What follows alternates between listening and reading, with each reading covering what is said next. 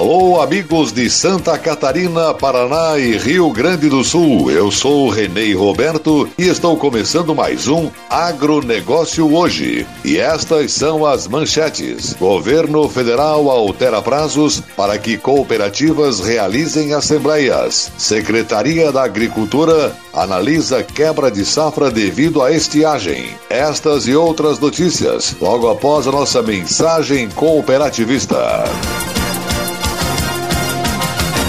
Chegou ao mercado fertilizante com algem 100% de origem biológica vegetal. Produzido com algas marinhas, contém mais de 70 nutrientes minerais e orgânicos de alto aproveitamento. Algem potencializa a germinação da planta, dando um poder de arranque muito maior. Algem melhora as condições físicas, químicas e biológicas do solo. Aumente a produtividade da sua lavoura de grãos, pastagem e hortifruti utilizando nobre cooper pasto com algem. Algem é a nova tecnologia em adubo. O conceito novo e com um toque mais sustentável. Exclusividade da FECOAGRO. Peça já na sua cooperativa.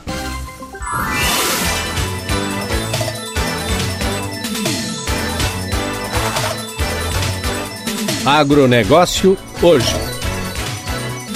Estamos começando a edição de quarta-feira, primeiro de abril. E essas são as notícias. O presidente Jair Bolsonaro assinou medida provisória número 931-2020, que estabelece novo prazo para as cooperativas poderem realizar suas assembleias gerais. Agora podem ser realizadas sete meses a partir do final do exercício social. Na prática, as cooperativas têm até julho para cumprir com os ritos assembleares. Além disso, mandatos dos membros dos órgãos estatutários ficam prorrogados até a realização da Assembleia. A lei cooperativista definia que as cooperativas tinham prazo de 90 dias para realizar Assembleias Gerais Ordinárias, AGOs, de prestação de contas, isto é, até 31 de março de cada ano. Agora tem prazo até julho. Desde declaração de estado de emergência no Brasil e a recomendação de evitar aglomerações, a Organização das Cooperativas Brasileiras, OCB, tem atuado junto ao governo federal para definir como as cooperativas poderiam agir. Ficam também prorrogados os prazos para arquivamento dos atos assembleares até a data da retomada do funcionamento das juntas comerciais. O artigo 5 da medida provisória diz que as sociedades cooperativas e a entidade de representação do cooperativismo, como o SESC e OCB, poderão excepcionalmente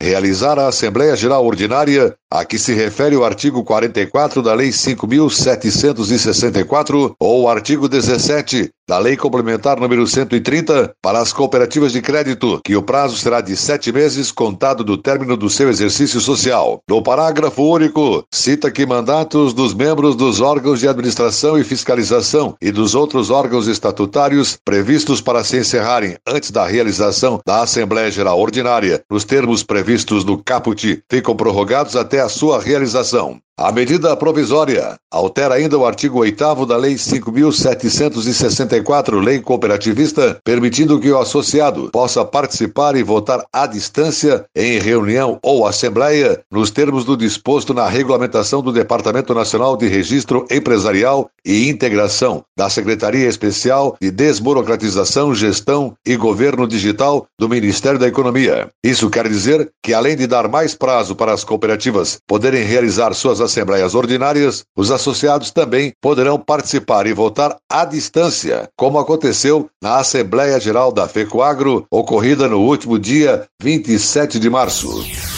Referência internacional em sanidade animal e vegetal, Santa Catarina mantém as fiscalizações nas barreiras sanitárias da Companhia Integrada de Desenvolvimento Agrícola de Santa Catarina, SIDASC. Os serviços de defesa agropecuária seguem normalmente, inclusive neste período de restrições ao convívio social determinadas pelo governo do estado. Para preservar a saúde de seus funcionários e dos produtores rurais, a SIDASC está priorizando atendimento via telefone e e-mail. Além disso, o produtor pode retirar a guia de trânsito animal ou a permissão de trânsito vegetal através do sistema Singem Mais. O trabalho de fiscalização nas barreiras continua, assim como o atendimento a doenças de notificação obrigatória, destacou a presidente da companhia, Luciane Surdi. Os barreiristas foram orientados a intensificar as medidas de prevenção para evitar o contágio pelo coronavírus, principalmente mantendo uma distância segura dos transportadores e reforçando os hábitos de higiene. Santa Catarina é um estado que possui barreiras sanitárias fixas nas divisas com os estados do Paraná, Rio Grande do Sul e na fronteira com a Argentina, que controlam a entrada e a saída de animais e produtos agropecuários no estado. O atendimento presencial nos escritórios municipais da Cidasc está suspenso. Os médicos veterinários e engenheiros agrônomos da companhia atenderão presencialmente apenas em casos de doenças de notificação obrigatória, suspeitas de introdução de pragas quarentenárias ausentes no estado e em outros casos inadiáveis. Quando indispensável atendimento presencial, o produtor responsável técnico ou representante de empresa deve agendar via telefone ou e-mail e os funcionários irão atender uma pessoa por vez, evitando aglomerações e contato físico. Todas as regras de higiene e prevenção serão seguidas.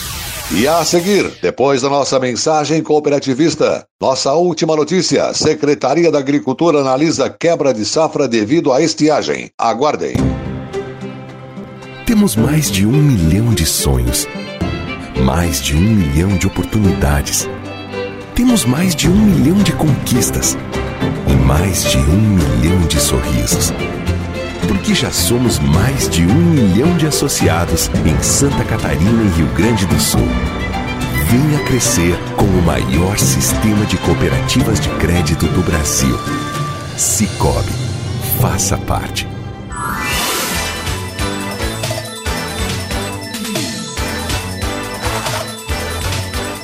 Agronegócio hoje.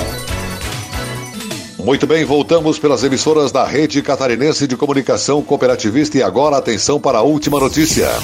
Até esse momento, a safra catarinense de milho registra queda de 10% na produção e soja de aproximadamente 1%. Essas informações foram anunciadas ontem, oficialmente, pela Secretaria da Agricultura do Estado, em teleconferência, convocada pelo secretário Ricardo de Gouveia, que reuniu, além dos técnicos da Secretaria, EPAGRE, CEPA e CIRAM, também as entidades do agronegócio como FAESC, FETAESC, OSESC, FECOAGRO e Sindicarne. Exatamente 73 pessoas participaram da teleconferência direto de suas casas para conhecer números do levantamento realizado pela Ipagre de todos os produtos e de todas as regiões de Santa Catarina. A tabela de quebra mostra que apenas o arroz não foi afetado e terá um aumento de 3,81% na produção em relação ao ano anterior, com exceção da soja. Todos os demais produtos de verão tiveram redução de área plantada e como agravamento, menor produtividade em função da estiagem, que assola todo o estado de Santa Catarina. Feijão de duas safras perdeu 5,04% em área e tem previsão de colheita de 6,68% menor, ou seja, de apenas 96.900 toneladas. O milho em grão perdeu área de 2,27% e em produção 9,88% a menos, e a soja ampliou área em 2,52% e em colheita está perdendo 0,90% devido à estiagem. Na pecuária, as perdas na área de suinocultura, avícola e gado de leite de corte ainda não existe levantamento confiável dos prejuízos. As culturas de inverno, apenas o trigo teve aumento de produção de 2,93%, basicamente devido ao aumento de área plantada. Esse grão ocupou na presente safra apenas 50.736 hectares. A cevada perdeu 27,93% porque diminuiu a área plantada para 1.780 hectares. Aveia, alho e cebola tiveram aumento de produção devido à tecnologia e o tempo não prejudicou a produtividade. A aveia teve aumento de área passando de 22.331 para 35.715 hectares. Pelos dados do CEPA e Pagre, até agora foram colhidos cerca de 80% do milho em Santa Catarina e a expectativa de produção está em 2,6 milhões de toneladas. Já a soja já tem cerca de 70% colhida e a produção esperada é de 2 milhões e 400 mil toneladas. Se a estiagem persistir, poderá haver perda ainda maior dos grãos de verão, alertam os técnicos da EPAGRE. O agronegócio hoje fica por aqui, volta amanhã nesse mesmo horário pela sua emissora. Obrigado pela audiência. Um forte abraço e até lá!